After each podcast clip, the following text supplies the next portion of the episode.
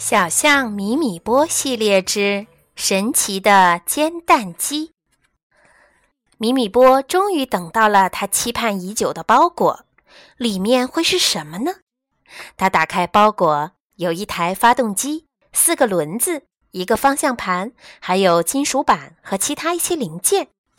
米米波开始组装，会是一辆汽车吗？哈哈，还真的是一辆汽车！突突突突突突。突突突突突！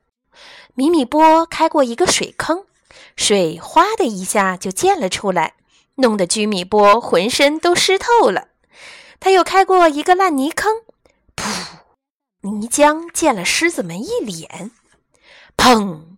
还没开出去多远，米米波的车就撞上了一棵椰子树，所有的椰子都掉了下来。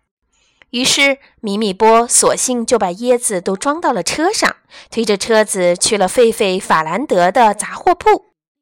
你好，法兰德，我能用椰子换点什么吗？米米波问。呃，你可以换一把遮阳伞，谢谢。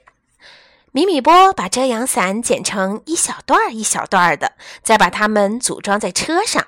哇哦，车子被改装成了一架飞机。米米波驾着飞机横冲直撞，把鹦鹉们吓得四处乱窜，火烈鸟们也都逃走了。它在高空中越飞越高，不好，飞机好像有点支撑不住了。扑通！米米波连着飞机一起掉进了水里。当他把飞机推上岸的时候，发现飞机里装满了鱼。他又去了法兰德的杂货铺。你好，法兰德，我能用鱼换点什么吗？呃，你可以换一箱鸡蛋，谢谢。现在米米波又开始组装新的机器了。